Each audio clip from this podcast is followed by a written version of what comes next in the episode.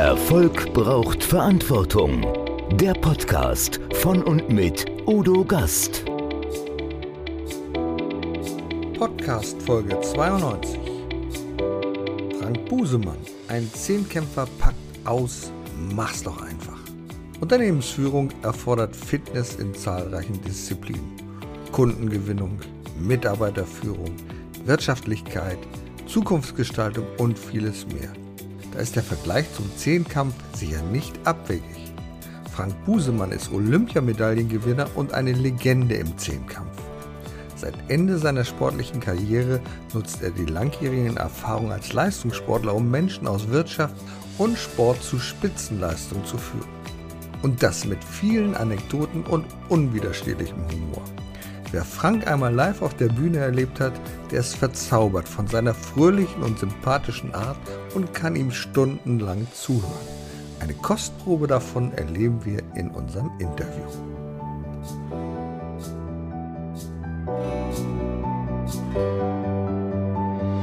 Erfolg braucht Verantwortung.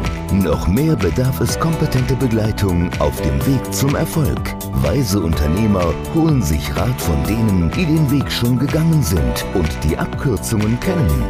Die Kontaktadresse von Udo Gast finden Sie direkt in den Show Notes. Liebe Zuschauer, liebe Zuhörer, ja, ganz herzlich willkommen beim Gasttrainer. Heute wird sportlich. Heute wird sportlich und wir werden uns wahrscheinlich in einigen Disziplinen unterhalten, unter anderem in Zehnkampf. Herzlich willkommen, Frank Busemann. Ja, hallo zusammen. Schön, dass ich hier bin. Das finden wir auch. Ich weiß ja, wir haben jetzt hier einen Sportler, der nicht nur Sport machen kann, der kann auch unterhalten. Ich durfte ihn erleben bei der Winterkonferenz der German Speaker Association. Ich war begeistert von ihm. Er hat massenhaft überzogen, das macht ein Sportler normalerweise nicht. Aber, aber, ja, aber jetzt erzähl, ja. Ich muss zu meiner Verteidigung, also normalerweise, ne, Sportler und Entschuldigungen gehen immer ganz schnell, weil irgendeiner ist immer schuld. Richtig. Aber ich habe eben zehn Minuten vorher Bescheid bekommen, dass ich eine Viertelstunde kürzer habe als eigentlich angedacht. Und dann kam ich ins Schleudern und dann hatte ich Bock. Die Leute hatten, glaube ich, Spaß. Und da habe ich gedacht, ist egal, zieh durch. Genau. Dann hat er eine Viertelstunde mehr gemacht, glaube ich. Vielleicht auch das 20. Also bei dir hat es ja angefangen, du bist ja an und für sich gelernter Bankkaufmann, mhm. habe ich gelesen. Ja, aber dennoch, bei uns ist es heutzutage so, wenn ein Kind geboren wird, was machten Mama und Papa als erstes? Die melden das im Kindergarten an, weil sie Angst haben, oh, vielleicht kann der Kleine nicht so den richtigen Kindergartenplatz bekommen. Bei dir war das völlig anders. Dein Vater hat dich erst mal im Sportverein angemeldet, richtig? Klar. Dafür bin ich ja gezüchtet worden. Ne? Also Ach, dafür hab, bist du gezüchtet worden. Ja, klar. Meine Eltern beide sportverrückt, beide Sportlehrer.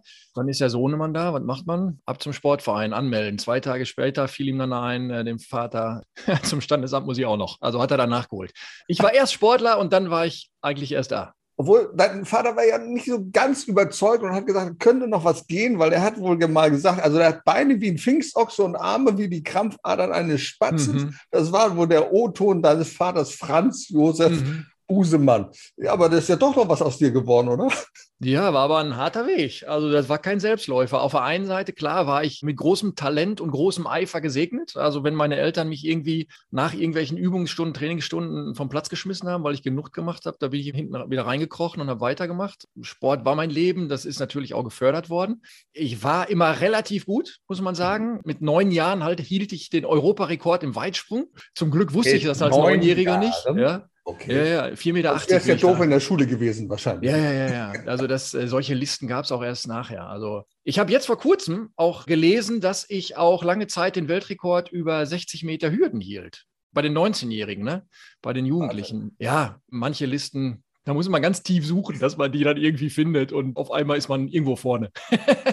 Aber womit hast du dich dann als erstes beschäftigt? Was, wurdest du dahin gedrängt in eine Sportart nee. oder hast du gesagt, ich mache das?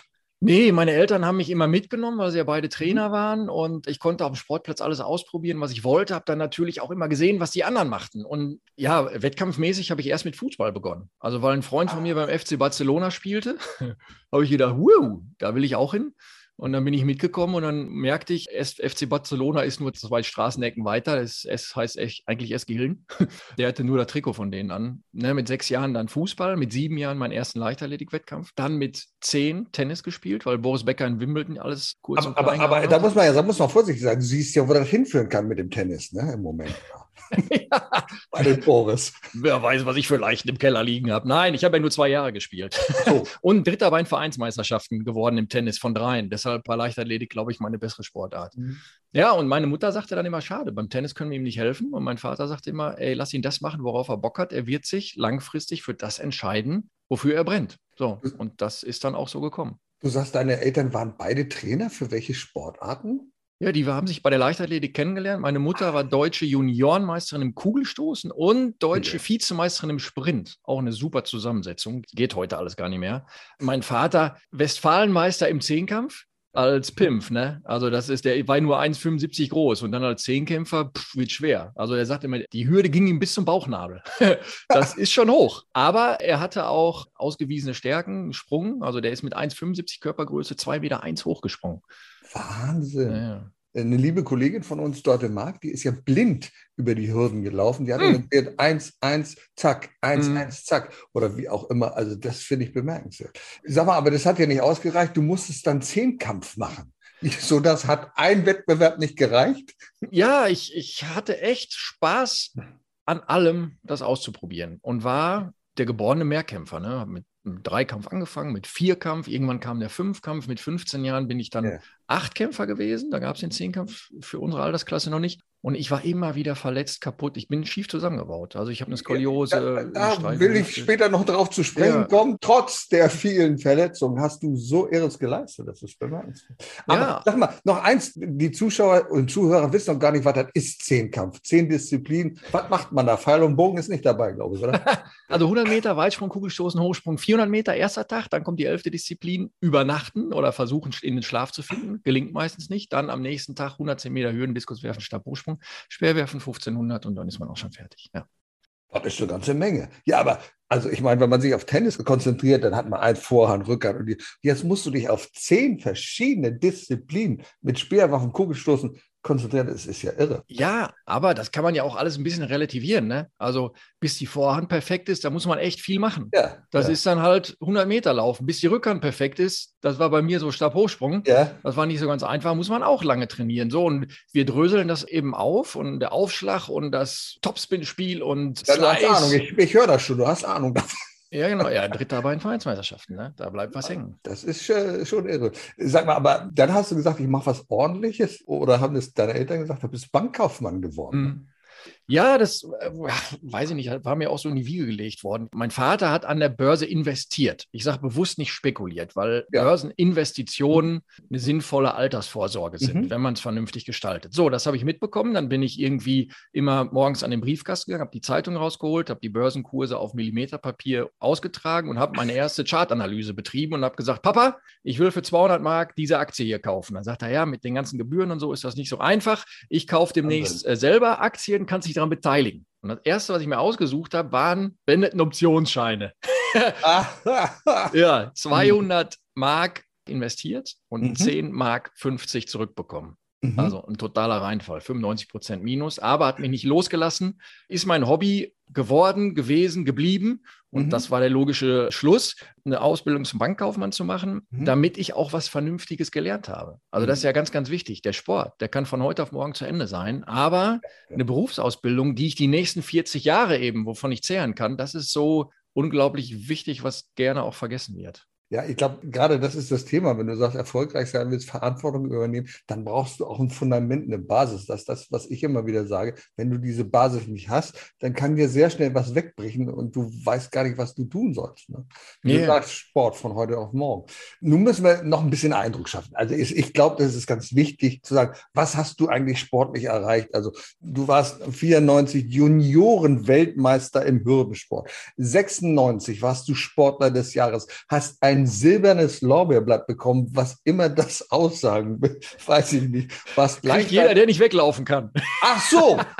Nein, dann, wenn man bei Olympia eine Medaille gewonnen hat, dann kriegt man es. Daher ist ja, ich fühle mich geehrt. Dann warst du Leichtathlet des Jahres. Zweiter Platz bei den Olympischen Spielen im Zehnkampf 1997. Dritter Platz der Weltmeisterschaften im Zehnkampf 1997. Erster Platz U23 Europameisterschaft 110 Meter Hürden 2008, 2009. Sportlicher Leitung des Zentrums der Präventivmedizin in Dachau. Ich kann ja stundenlang noch erzählen davon. Also Sport hat sich immer durch dein ja. Leben gezogen. Und was hast du vergessen? Bis Co-Moderator auch noch bei ARD. Nein. Nee. Ich habe auch, hab auch, mal gewonnen. 63-facher Kreismeister von Gelsenkirchen war ich. Das ist im Internet noch nicht irgendwie versteckt. Na, da kann ich ja, nicht recherchieren, Wikipedia weiß nicht alles. Ach so. Dann war das mit, mit Herrn Bussmann, war das in Atlanta oder war ja. Ja, ja, genau. Du warst 1996 in Atlanta. Nimm uns doch mal ein bisschen mit, wenn wir heute diese irren Aufwand sehen, Olympische Spiele und wir sehen Feuerwerk. Das war 1996 noch nicht so, ne? Oh, ja, war das nicht so. Für mich war das alles groß, das war ja. weit weg. Das hat meinen Horizont komplett überstiegen, weil ich eigentlich mit 15 Jahren war ich kein Mehrkämpfer mehr. Da hat mein Vater mich zur Seite genommen und hat gesagt, hör mal zu, Junge, du bist so oft verletzt, jetzt läufst du so lange im Kreis, bis du wieder gesund bist. So, dann war ich Hürdenläufer, mhm. relativ mhm. gut sogar, ein Hürdenläufer mit Größenwahn. Das war mein Glück, weil ich dann als 20-Jähriger dachte, ach, da der Olympiasieger, den mache ich mal fertig. Ne? und auf einmal pum, ging der ab und ich denke, scheiße, ist der schnell. Okay. Ja, und da fraß sich so ein bisschen der Motor fest sozusagen. Mhm. Und dann habe ich mich auf alte Stärken besonnen, habe mit 19 Jahren schon, ein, ja, so aus dem Training raus, einen Zehnkampf gemacht, mhm. war zu der Zeit dann schon am Ende der Saison bei schlechten Bedingungen 300 Punkte besser als der Juniorenweltmeister im gleichen Jahr und da habe ich gedacht, weißt du was, Zehnkampf hast du doch mal gemacht. Kannst du ja. doch. So, und dann okay. bin ich ein halbes Jahr vorher, habe ich die Disziplin gewechselt. Also ich war mit dem Hürdenkader im März 96 noch im Trainingslager und habe dann irgendwie in mir das Gefühl verspürt, pass mal auf, ich habe im Zehnkampf größere Chancen. Bin zum Bundestrainer Hürden gegangen, habe gesagt, Uwe, ich glaube, ich bin hier falsch. Sagt er, ja, das hätte er sich auch schon so gedacht. Wenn ich wieder zurück wollte, ich soll es probieren, wenn ich wieder zurück sollte, Kaderplatz ist für mich frei, hau rein. So. Mhm. Und dann bin ich Zehnkämpfer geworden, ein halbes Jahr vor den Olympischen Spielen. Und er hätte mir nie träumen lassen, dass ich da so einschlage. Also ich war dann in Götzes, hatte eine Wildcard, weil ich einen ganz guten Jugendzehnkampf gemacht hatte. Das ist ja das Wimbledon der Zehnkämpfer. Da war ich besser Deutscher, dann war ich beim Europacup, habe da gewonnen. Da war ich besser, na klar, notgedrungen besser Deutscher. Und dann war ich auf einmal in einer Form und in einer mentalen Stärke, wo ich dachte, pff, hey, pass mal auf, wenn ich das auf die Bahn bringe, was ich drauf habe, gewinne ich eine Medaille. Geht ja gar nicht anders. Also ich bin ein Zahlenmensch, habe dann alles ausgerechnet, immer Worst Case, Best Case und so weiter, Mittelwert und hey, das reicht immer für eine Medaille. Also die, die letzten 100 Jahre hat das gereicht. Und dann bin ich da angetreten und wusste aber nicht, ja, für mich war klar, ich bin Teilnehmer der Olympischen Spiele. Ich bin mhm. ein Olympiateilnehmer. Das war für mich so großartig und habe nicht realisiert, dass ich da eine Medaille gewinnen kann. Und in der achten Disziplin, da hat es auf einmal Klick gemacht. Ich denke, ach mhm. du Scheiße, das klappt ja wirklich mit der Medaille. ja, ja, und dann bin ich relativ schnell auch rausgeflogen, also beim Stabhochsprung, weil ich so nervös wurde. Da war dann zum Glück fast alles vorbei. Aber sag mal, wie ist das? Ich habe keine Ahnung. Bei Olympia, sagst du jetzt, will ich mal an den Olympischen Spielen teilnehmen, musst dich doch irgendwie bewerben und musst doch Fürsprecher haben. Oder wie Na, funktioniert das? Ja, das Gute des Sports ist, das funktioniert über Leistung. So, okay. man tritt irgendwo an. Das waren dann eben auch schon Olympia-Ausscheidungswettkämpfe. Dann hat man da auf einmal eine Leistung stehen und mhm. pff, Zahlen lügen nicht. Ne? Also da ist jetzt nicht, eine B-Note gibt es bei uns nicht. Das muss nicht schön sein, das muss nur gut mhm. sein. so, und dann war ich bester Deutscher und dann war ich, bin ich im Grunde genommen vier Wochen vor den Olympischen Spielen, war abzusehen. Oder sechs Wochen vorher war der letzte Wettkampf, äh, ja, ich bin der beste Deutsche, aber vier Wochen vorher wird dann, glaube ich, nominiert. Mhm. Und dann, dann war ich dabei. Ne? Dann wurden die Koffer gepackt. Dann ging es Einkleidung, ich glaube nach Frankfurt oder so. Und dann geht's los. Und das war ein Riesenerlebnis, was mich bis heute auch nicht loslässt. Ich, war, ja, ich weiß noch, bin ich erst mal in meinem Leben Business Class geflogen, aus Versehen, Wahnsinn, weil, irgendwie, ne? weil da noch ein Platz frei war. So, und dann war ich so froh, dass ich mit meinen Zehnkampfkollegen zusammen in einer Reihe saß, wir dann eben einen guten Flug haben sollen. Mhm. Und auf einmal Stewardess oder die Tante am Schalter, Herr Busemann, bitte nochmal. Ich sage, was ist ja neuen Platz? Ich sage, auf keinen Fall. Ich will hier mit Dirk und Frank zu sitzen. Nein, das wird Ihnen gefallen. Ich sage, auf keinen Fall. Ich will, ich will hier mit denen zusammen. Herr Busemann, vertrauen Sie mir. Oh, ich denke, super Einstieg hier. Gehen Sie in Flieger, guckt da Reihe 7, ey, Mann, und die schön hinten Reihe 35. Und auf einmal Reihe 7, guck mal hier, was sind denn für dicke Sessel? Ja, ich denke, hat sie recht gehabt. Dann Frank und Dirk sind dann durchmarschiert. Ich sage, wir sehen uns in zehn Stunden, meine Freunde. So, King Louis. ja, vor mir saß Manfred Nerlinger, der Gewichtheber. Der stellte seinen Sitz zurück. Und dann macht er der Sitz in der Business Class so oh, oh, bis auf meine Knie. Und da habe ich gedacht, wenn der Sitz jetzt abbricht, ne? Der hat weiß nicht, wie viel, wie viel, Kilo hat der drauf gehabt? 160, 170? Entschuldigung, Manfred. Ich weiß es nicht. Aber oh, Wahnsinn. Aber war ein Erlebnis. Und Rückflug, ne? Als ich komplett zerstört war, als mir alles wehtat und dann noch eine Silbermedaille im Gepäck hatte. Da, bin ich Economy geflogen. geflogen. Ja, scheiße auch. Das so. also, das also Vorbereitung war Siegermentalität. Du hast gesagt, oh, ich sitze schon vorne in der ersten Reihe, da gehöre ich auch hin als Sportler. da fühlte ich mich total deplatziert. Aber ich mhm. habe es genossen. Ja, das ist ja auch blöd. Jetzt sagen wir immer wieder, das, das hört man von ihm, ja, also wichtig ist mentale Stärke. Jetzt sag mal ehrlich, welchen Anteil hat dieses Mindset mentale Stärke? Du kannst ja noch so gut sein und sagst, ich schaff das nicht, dann hm. wird das nichts, oder? Wie genau. Nee, die Rübe entscheidet. Ne? Also du kannst so gut okay. vorbereitet sein, wie du willst, wenn du es nicht auf die Bahn bringst. Und ja. das sabotiert der Kopf. Okay. Dann reißt du wieder ab und sprichst dein Leben lang im Konjunktiv. Damals in Atlanta. Scheiße, ich hätte, es hätte sein können, dass ich vielleicht ja, und es wäre wie schön. Ja, ja. eigentlich, eigentlich okay. hätte ich einen raushauen können, aber er äh, hat meine Nerven nicht im Griff. Ne? Ja. Das habe ich ja vier Jahre später ausprobiert. Also ich habe ja alles durch. Nee, aber das war ganz klar Atlanta. Ich wollte eine Medaille gewinnen. Mhm. Ich wollte Dan O'Brien, den dreifachen Weltmeister, den Weltrekordler, das mhm. war die Koryphäe unseres Sports. ja, ja, das ja. war, ey, das war der Hammer. Aber äh, da hast du eine tolle Geschichte auch noch erzählt drüber. War das mit dem O'Brien? Ja, genau, genau. Wie, so. wie war das? Erzähl mal. Das, so. Nimm uns ja, mal mit. Ich muss ein bisschen weiter ausholen. Ja, gerne. Das gerne mal so machen. ja, natürlich, natürlich. Ich wollte Dan O'Brien ärgern. Wusste der natürlich nicht, weil er mich nicht kannte. Ich hatte ja vier ah, Zehnkämpfe ja. vorher gemacht. So. Und dann auf dem Weg zu den Olympischen Spielen stand im Stern ein großer Bericht über die zehn Top-Kandidaten für Gold der Olympischen Spiele. Und mhm. dann in meinem jugendlichen Leichtsinn, 21 Jahre, von Zehnkampf keine Ahnung, habe ich gedacht, wo stehe ich denn? habe ich durchgeblättert, hatten sie mich echt vergessen. Aber kein Wunder, ne? Also meine Freundin kannte mich gerade mal so frisch, aber der Stern sollte mich nicht kennen und die anderen auch nicht. Und Dan O'Brien stand dann da drin. Dan O'Brien in Atlanta wird er gekrönt. Vier Jahre vorher hat er noch Oha. einen Fehler gemacht. Da war er nicht dabei, war kein Olympiasieger. Deshalb, das fehlte ihm noch mhm. in der Sammlung.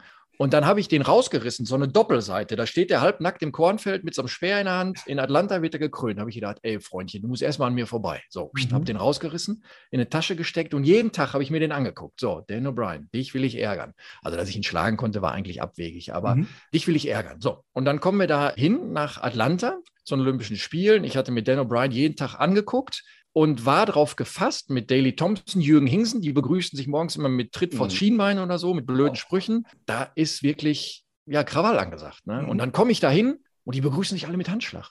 Die freuen sich, dass sie sich wiedersehen. Ich denke, was sind das denn für Leute da? ist, ja, ist ja unglaublich. Dann kam Dan O'Brien. Dan O'Brien guckte rum und sagte, Who is Buzzman? Ich denke, boah, guck mal da, Dan O'Brien, so sieht er aus. Ne? Und er nochmal, Who is Buzzman? Und ich habe gedacht, okay, ist ein bisschen arrogant, ja, also wenn er sofort nach einem Busfahrer fragt, aber als König, als König der Athleten darfst du das wohl, ne? Ja. Dass er dich sofort mit einem Privatshuttle reinfahren lässt oder mhm. so.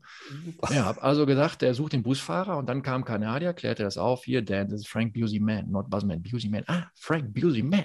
Das war echt eine unglaublich starke Begegnung. Der begrüßte mich, er sagte, ich habe das von einem Hürden gelesen, also ich war im Vorfeld Hürdenweltrekord mhm. innerhalb eines Zehnkampfes gelaufen. Muss man auch mal dazu sagen, ist nur so eine statistische Größe. Aber mhm. solange ich die Rekordmarke halte, ist das okay. Mhm. Ja, ja. nee, und das, ja, sagt er, ich freue mich, dass du da bist, sagt er zu mir. Und es wird ein großartiger Wettkampf. Super. Boah, Wahnsinn. Also der, ne, der König begrüßt den Novizen mit Handschlag und guten Wünschen. So bin ich in den Zehnkampf eingeführt worden. So Kuscheltour. Also ich merke, das ist so eine der bewegendsten Geschichten, die du da mitgenommen hast in dem Bereich. Diese Wertschätzung anderen gegenüber. Du bist nicht als Kämpfer, als Kontrahent, sondern du hast gesagt, Anerkennung deiner mhm. Leistung. Hat gesagt, ja. ich freue mich, dass wir uns beide messen können miteinander, oder? Da kribbelt es jetzt noch. Da kribbelt es jetzt, wenn du das so erwähnst. Ja, ja so war es. Ja, ne? Also auch vor dem 15-Meter-Lauf, Thomas Dvorak, der nachher Dritter geworden ist, der mhm. fragt mich, Frank, was willst du laufen? Die 1500. Ja, ich sage, ich versuche eine 430. Ich lüge den ja nicht an. Lügen darf man nicht. Okay. so, dann frage ich ihn, Thomas, was willst du laufen? Ja, auch so 4,30. Mhm. So, und der hätte mir alles erzählen können. Der hätte mich vernatzen okay. können, der hätte mich verrückt machen ja. können. Und wir sind beide wirklich Kopf an Kopf in 4,31 ins Ziel gelaufen. Und das fand ich im Nachhinein so unglaublich beeindruckend, dass der auch zugelassen hat, das auf Okay. der Bahn auszutragen und nicht im Manipulieren des Mindsets oder Okay. dass man irgendwie versucht, einen verrückt zu machen und sich da einen Vorteil rauszieht. Und das zeichnet Zehnkämpfer, glaube ich, auch aus. Du hättest ja auch sagen können, also wie viel ich laufe, ist mir egal. Hauptsache zwei Zehntel schneller als du. Ne? Das hättest du ja auch sagen Ja, ich wusste, vier Sekunden darf ich auf ihn verlieren. Also dann bin ich noch vor ihm. Ne? Vier Sekunden. können. Ja, Deshalb, das ist immer ganz gut, wenn man sich dann dranhängt und weiß, auf der Ziellinie, buff, ja, ich habe ihn. Ich habe dich als sehr humorvollen Menschen kennengelernt. Gibt es auch richtig lustige Geschichten, die du da erlebt hast, äh, auch bei Olympia oder überhaupt im Sport, wo du sagen Ah. kannst, ja, also e- eine weiß ich noch. Eine weiß ich noch, eine lustige Geschichte. Erzähl mal. Das war in Dortmund. Das war, wo du in der Autowerkstatt warst. Ach, da, ja, mein Gott, das passiert mir öfter. Kommen Leute zu mir und sagen, ich weiß, wer sie sind. Ich sage, hauen Sie rein, Sie sind der Baumann. Ich sage, nein, bin ich nicht. Doch, doch, doch, können Sie ruhig zugeben. Baumann? Ja, ja, ja, B-Mann, ne? Alles das Gleiche. Ach ja, ja, ja klar. Buchmann ja, kann man sich nicht merken, was Nee, let letztens in Holland war ich, in Holland, und dann gingen wir so dran vorbei und dann sagte, ach, guck mal da, das ist der Zehnkämpfer. Ich denke, oh, geil, ey, selbst Ja. in Holland. Der gut war ein deutscher Tourist, ne? Die Holländer Okay. kennen wir nicht, aber Mhm. der ist der Zehnkämpfer. Und dann hörte ich noch so aus dem Ohrenwinkel, ach, der mit der Zahnpasta, ne? Ich sag, boah, ey, da war ich geknickt. Da war ich geknickt. Nee, aber bei uns in der Autowerkstatt, da bin ich da hingekommen Ja. und dann brüllte mich der Meister an hier, Name, Busemann, Vorname, Frank. Ach, sagt er, wieder Zehnkämpfer, wa? Sag, ja, genau, wieder Zehnkämpfer. Ja, und dann sagt er, hier, hier, ey, Jungchen, du musst mal ein bisschen mehr pumpen, könntest du den fast dubeln. Ich sage, nee, nee, nee, nee, der Busemann hat auch nicht mehr als ich. Und dann schreit er, doch, doch, doch, das ist ein Zehnkämpfer, so ein Kavenzmann, nicht so ein Lappen wie du. ja, der hatte so ein bestimmtes Bild von dem Hast du, hast du es aufgeklärt oder hast du den Nein, Blauen- warum? Nein, der hat mich ja nicht gefragt. Also der wusste ja, was los war. Pff, Oh mein Gott. Ich habe ich hab ihm gesagt, also der hat auch nicht mehr als ich. Also der war von was anderem überzeugt und dann diskutiere ich ja nicht. Nun stell dir mal, er hätte das dann mitbekommen. Möglicherweise wäre es ihm peinlich gewesen, aber da kann man nicht von ausgehen, dass den Leuten das war so, oh, so, oh, so äh, bist es doch. Ja. Ja, gibt solche und solche Reaktionen. Ne? Was man ja oft unterschätzt bei dieser ganzen Sache, du denkst immer, oh, das ist die Leistung eines Einzelnen, aber du hast es mal auch erwähnt, ohne deine Unterstützer bist du ja nichts. Also du hast einen Krampf im Oberschenkel, da brauchst du jemanden, der dich betreut, dieses oder jenes. Wie wichtig sind da Unterstützer und, und wie, wie helfen die dir? Ah, Es fängt ja im ganz Kleinen an. Ja. Also in der Wohlfühlsituation Okay. sozusagen. Wenn das Mannschaftsgefüge schon im Arsch ist, kann man schon nach Hause fahren. Weil irgendwie, wenn da Krawall ist, dann hat man neben Kriegsschauplätze eröffnet, Ja, ja, ja. die für die Leistung nicht förderlich sind. So. Mhm. Dann zum Beispiel meine Physiotherapeuten. Also ich bin ja früher nie weit gesprungen, nie hochgesprungen und habe nie Speer geworfen, weil ich für solche Extrembelastungen, also bei den Sprüngen, Weitsprung, Hochsprung, brauchte ich immer einen Tapeverband. Mhm, mhm. So, und das funktioniert nur mit Physiotherapeut, Mhm. der das kann, der da gut ist. Ich kann mir ja nicht selbst hier irgendwie so einen Tapesocken drüber stülpen. Deshalb haben wir das im Training eben auch vermieden, zu springen. Mhm. Und Mhm. dann sind da die Typen und die wissen. Ich weiß noch, das waren auch Psychologen, also die Physiotherapeuten. Also die haben dann auf mich eingeredet und haben mir gut zugeredet. Die Mhm. können zuhören, denen kann man sein Herz ausschütten.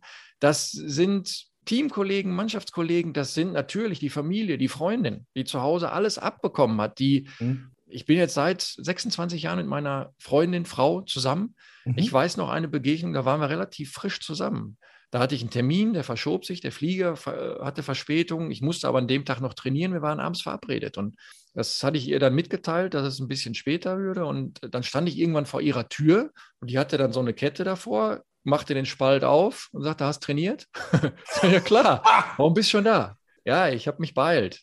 Aber hast du gut trainiert? Ich sage, ja, habe ich. Die, boah, die kommt jetzt nicht aus dem Sport, ne? aber die hätte ich nicht reingelassen, oder? Wenn du gesagt hast, nee, heute habe ich mal gesagt. weil die eben wusste, das ist mein Lebensinhalt. Ne? Also Ja. dafür lebe ich, trainiere ich, ich habe Ja. Ziele und da hat sie mich hundertprozentig unterstützt bei der Umsetzung dieser Ziele. Okay. Und das, also da gibt es so viele Beispiele, äh, die wichtig sind. Ne? Ein Arbeitgeber, der muss Verständnis dafür aufwenden. Also ich bin ja immer ganz stolz darauf, dass ich wirklich acht Stunden während der Ausbildung gearbeitet habe, auch wenn man das nicht glauben kann. Aber zum Beispiel konnte ich dann, wenn ich irgendwelche Verpflichtungen hatte, wenn ich dann Veranstaltungen hatte, durfte ich eben gehen. Ne? Also dann Mhm. musste ich jetzt hier keine Minusstunden aufschreiben oder einen Urlaubstag nehmen. Dann durfte ich einfach gehen. Aber ich es war war ein bisschen stolz auf dich, ne? Ja, der ja, klar. Ja, ja, klar. Ja, ja, ja, ja. Und Okay. äh, ne, also dann zu, zu den Weltmeisterschaften habe ich Sonderurlaub Mhm. bekommen und solche Sachen. Mhm. Also sind viele. Also das wird oftmals vergessen, weil man immer Ja. nur sieht, der Erfolg. So, der Mhm. steht da, was hat er dafür geleistet? Das muss großartig gewesen sein,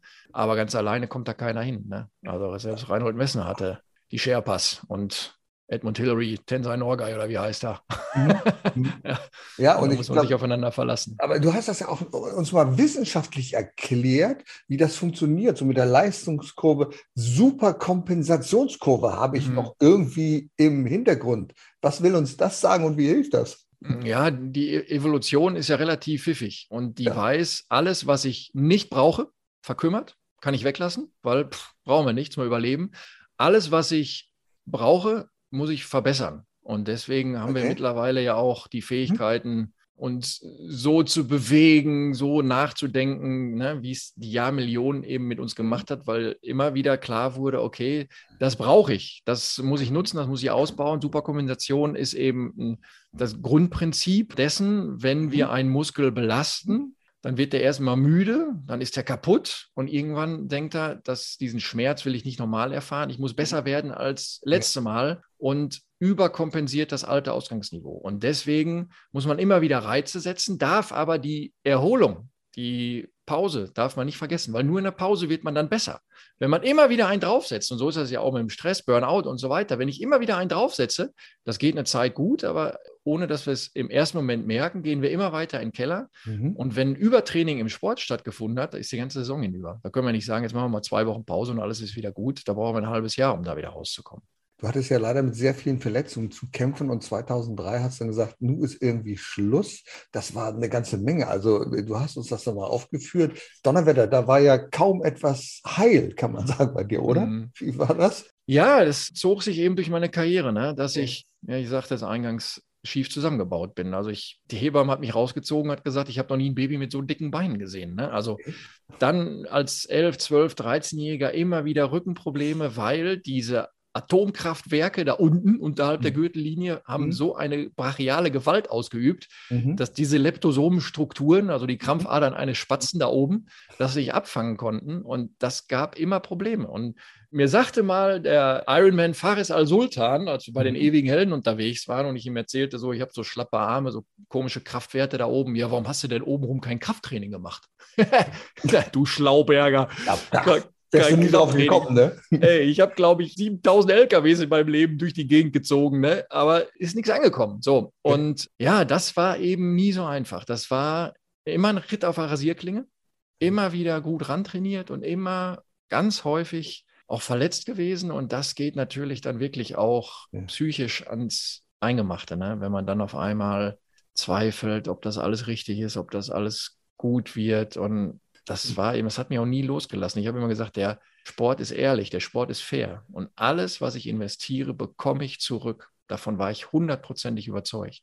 Deswegen finde ich so bemerkenswert die Leistung, die du gebracht hast, die du geschafft hast, trotz aller dieser Hindernisse. Da kann man wirklich sagen, boah, was für ein Mindset. Wie hast du gekämpft, regelrecht gekämpft? Auch gegen deinen Körper wahrscheinlich, ne? der gesagt hat, nee, Frank, nur ist aber Schluss. Du hast gesagt, mhm. ich mache es trotzdem. Ne? Das finde ich toll. Ja, ja, ja, das war schon manchmal gruselig, ne? weil man immer nach dem Warum fragt. Mhm. Das Warum gibt es da nicht. Ja. So, aber klar, erwischt man ja, sich dabei. Ja. Mal, ey, warum erwischt es immer mich? Ne? Warum bin ich jetzt wieder so gut in Schuss und dann bam, eine falsche Bewegung, ein falscher Tag, eine falsche Trainingseinheit und dann reißt wieder irgendwas ab. Ne? Aber du kannst ja noch mehr als Sport. Weißt du, es ist ja so, so nach einem Fußballspiel, ne? so Europameisterschaft, Weltmeisterschaft, dann werden die Fußballer interviewt. Und dann denkst du, oh Gott, das hättest du dir auch schenken können. Vielleicht hättest du mal ein bisschen Rhetorik machen sollen. Aber du kannst ja nicht nur erzählen, du kannst ja auch schreiben. Du hast fünf Bücher geschrieben und du warst bei Wintergeschichten beteiligt. Das ist ja irre. Du hast das alles aufgeschrieben, wa? Ja, ja, so ja, ja. Meine ja, Güte. Und ja, also eins finde ich ja ganz spannend. Das hat mit Sport wenig zu tun. Aber in einem Buch, da geht es um neun Monate. Genau. Deine Schwangerschaft sozusagen. So sieht's aus. Ja, wir, wir, Männer sind immer mitschwanger. Ich habe das irgendwo mal gehört, da lag das an der, an der Kasse im ja. Aufsteller und dann kam ein Kunde an. Ach, guck mal, der Busemann hat ein Buch geschrieben, neun Monate zum Marathon oder was? Ich sag, ey, neun Monate. Nein, nicht zum Marathon. Marathon dauert länger. ja, okay, alles klar. Nein, ich weiß nicht, ich war ein schlechter Schreiber in der Schule, weil, das muss man leider so sagen, mir die Lehrer das abgewöhnt haben. So, ich war halt ein befriedigender Schreiber. Bis ich einen Lehrer bekommen habe, der sagte, Frank, du kannst viel mehr. Ich sage, nein, ich habe es hier seit Jahren schwarz auf weiß, ich kann das nicht. Mhm. Und der hat mich dann gefördert, gefordert, mhm. so genommen, wie ich bin. Und mhm. äh, Achim Posanski, Ich weiß gar nicht, ob er noch lebt, aber da danke ich ihm bis heute für. Der hat nämlich auch Klausuren einfach kontrolliert, ohne Namen draufschreiben zu lassen. Einfach okay. nur so, was haben die Schüler geschrieben, korrigiert, Note drunter und dann gefragt, wem gehört das? Alles klar, Note mhm. schreibe ich mir auf. Bei dem war ich nachher sehr gut. Dann hat es mir, glaube ich, geholfen, dass ich als Ende Teenager, ich war immer ein Spätzünder, aber Ende Teenager viele weibliche Brieffreundschaften hatte. oh, das schult natürlich. Das schult. Das oh, schult ja. und macht Eindruck, wenn man dann bei der Bundeswehr sitzt und jeden zweiten Tag irgendwie so einen Brief bekommt mit weiblichem Absender. Da gucken die Kumpel schon mal komisch und die Kameraden, oder? Super, ja, ja. Aber da habe ich dann geschrieben, geschrieben. Und dann wollte ich mich immer so heroisch auf dem Weg zur Goldmedaille begleiten. Also dann war für mich klar, ich schreibe meine Geschichte mal auf, mhm. um meinen Kindern nachher zeigen zu können, was der Papa früher erlebt hat. Ja. Oder wenn ich da irgendwann im Ohrensessel sitze mit 75, dass ich nochmal gucken kann, wie war denn das damals im Sport? Mhm. Und dann habe ich geschrieben, geschrieben, geschrieben und musste feststellen, die Goldmedaille, das wird nichts mehr. Ich mache auch keinen Weltrekord. Ich bin auch nicht der erste Mensch mit 9000 Punkten. Mhm. Aber ich bin während des Schreibens ehrlich zu mir gewesen und mhm. bin vom Sport weggekommen. Hätte ich mir mhm. niemals zugetraut, dass ich vom mhm. Sport wegkomme und dabei glücklich bin. Und dann hatte ich auf einmal 300 Seiten ne, so mal nebenbei aufgeschrieben, habe ich einen Verlag angerufen, habe ich gedacht, da können wir jetzt auch ein Buch daraus machen. Ne? Und dann habe ich da angerufen, hier, könnt ihr euch vorstellen, ein Buch mit mir rauszubringen? Ja, ja, klar, wann ist das fertig? Ja, ich sage, jetzt, sonst würde ich ja nicht oh. anrufen. Ja, wer hat es denn geschrieben? Ich sage, ich, sonst wird doch mein Name nicht draufschreiben. Nee, nee, nee, nee, keiner schreibt selber. Dann machen wir das. Los, her damit. Ich sage, lese es euch erstmal durch. Vielleicht ist es ja auch totaler Käse und nur ich finde es gut. Nee, aber das ist echt eine Leidenschaft geworden. Da bin ich total stolz drauf. Habe mhm. beim Spiegel eine ganze Seite Rezension bekommen mit mhm. höchst, höchstem Lob. Seite, wow. Ja, mit höchstem Lob. Also das war damals schon echt, echt ganz cool. Nee, und ich schreibe eben selber, auch wenn man es nicht glaubt. doch, doch, warum soll man es nicht glauben? Nee, klar. Weil ich vom Sportplatz komme, das ist ja das ja, Problem. Ja, ja, ja, ja, okay, das ist ja genau das, was wir haben. Wir haben diese ganzen Fußballinterviews da, wo du sagst, oh, der kann nicht schreiben und plötzlich sind die Kommentatoren und dieses und jenes und du denkst, äh, okay, vielleicht kriegst du es mal hin, dass du nicht äh, alle drei Sekunden äh, sagst oder so etwas wir haben eine andere Erwartungshaltung. Deswegen denkt man, Mensch, der Busemann, da hat er selber geschrieben. Aber du machst ja noch viel mehr. Du machst ja auch etwas, weil die Prinzipien, die Erfolgsstrategien des Sports, die bringst du in ein Unternehmen rein. Und das finde ich besonders spannend. Da würde einer sagen, ja, was soll denn das für ein Quatsch, naja, trainieren und Sport machen. Aber was hat das mit Unternehmen zu tun? Das hat eine ganze Menge damit zu tun. Und du wirst uns jetzt sagen, was das Geheimnis ist dabei. Das ist ja Wahnsinn. Also ich habe das ja irgendwann 2003, also 2000 habe ich das das erste Mal mhm. gemacht. Weiß ich noch, mhm. mit Overhead-Projektor vier Folien gemacht, habe mich daneben auf den Stuhl gesetzt und habe da irgendwie so ein Zeug runtergebetet. Ich war jetzt nicht der mündliche Schüler in der, in der Schule. Der Sport hat mir geholfen, mich eben auch zu präsentieren, mich auszudrücken, mhm. Interviews zu geben. Und irgendwann 2003 habe ich das dann vermehrt gemacht, Vorträge zu halten und hatte eine Unternehmensberatung an der Hand, die im Hotel Atlanta in der Olympiabewerberstadt Leipzig mhm. ein Zweitagesprojekt Seminar Mhm, machten mhm. mit zehn Disziplinen. Mhm. Und dann haben die mhm. mich angerufen, ne, weil ja da so eine Verbindung bestand. Und wir müssen uns mal zusammensetzen. Und dann haben wir überlegt und rumgesponnen, wie man diesen Sport mit den Inhalten des Business, mit dem Unternehmensalltag verbinden kann. Und das kam so gut an. Da haben wir dann mhm. auch sofort ein Buch rausgemacht und das fand ich dann auch beeindruckend. Oftmals wird dann ja erzählt hier, ja, ja. Labarababa, wir machen jetzt ein Buch. Und, ja, ja, ist klar. Ne? Und dann mhm. ist das in zwei Wochen wieder vergessen. Nee, nee. Und dann eine Woche später nach dem Projekt äh, standen sie dann da so, man setzt uns zusammen, Struktur entwickeln, Inhalte schaffen und so weiter. Dann haben wir das gemacht. Dann habe ich da ein paar Jahre mit denen ein paar Projekte gemacht, habe da sehr viel gelernt und habe gedacht, okay, das Ding ist nach drei, vier Jahren durchgenudelt. Ne? Also mhm.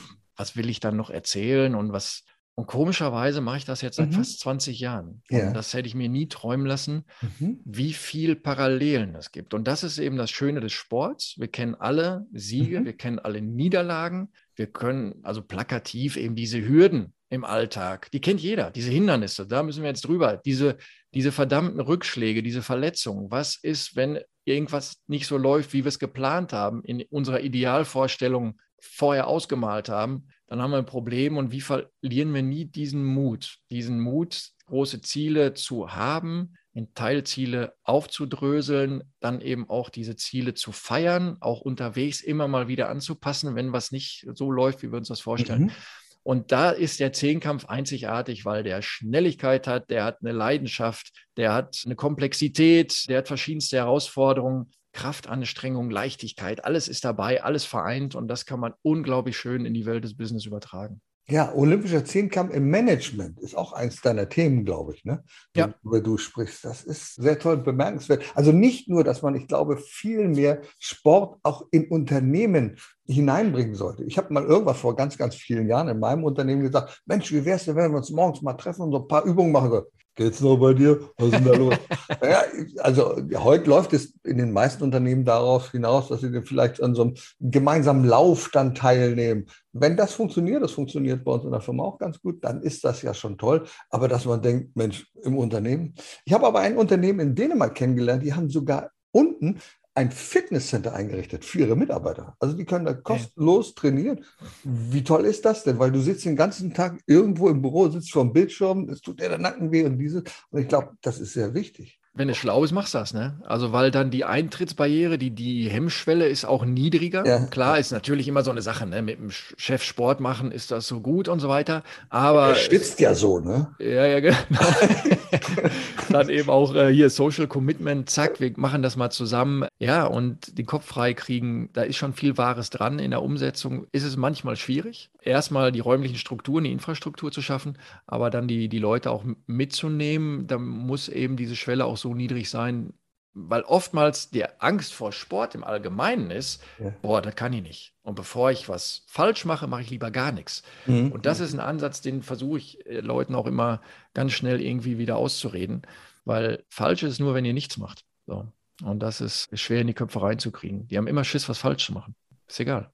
Super. Falsch ist, wenn du nichts machst. Ja, vielleicht gibst du uns mal so am Schluss noch so für die Zuschauer, die sitzen ja, Mensch, was kann ich jetzt von dem Busemann mitnehmen? Was kann ich jetzt für meine Praxis machen? Hast du ein paar handfeste Tipps für uns, für den Alltag als Selbstständiger, als Manager oder so? Was kann ich machen? Was gibt es an Analogien?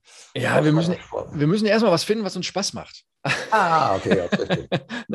Und Zehnkampf also, ist es nicht immer. Ja, als ich Zehnkämpfer war schon. Also das ja. habe ich nicht einen Tag in Frage gestellt. Das war meine Leidenschaft, mein Leben.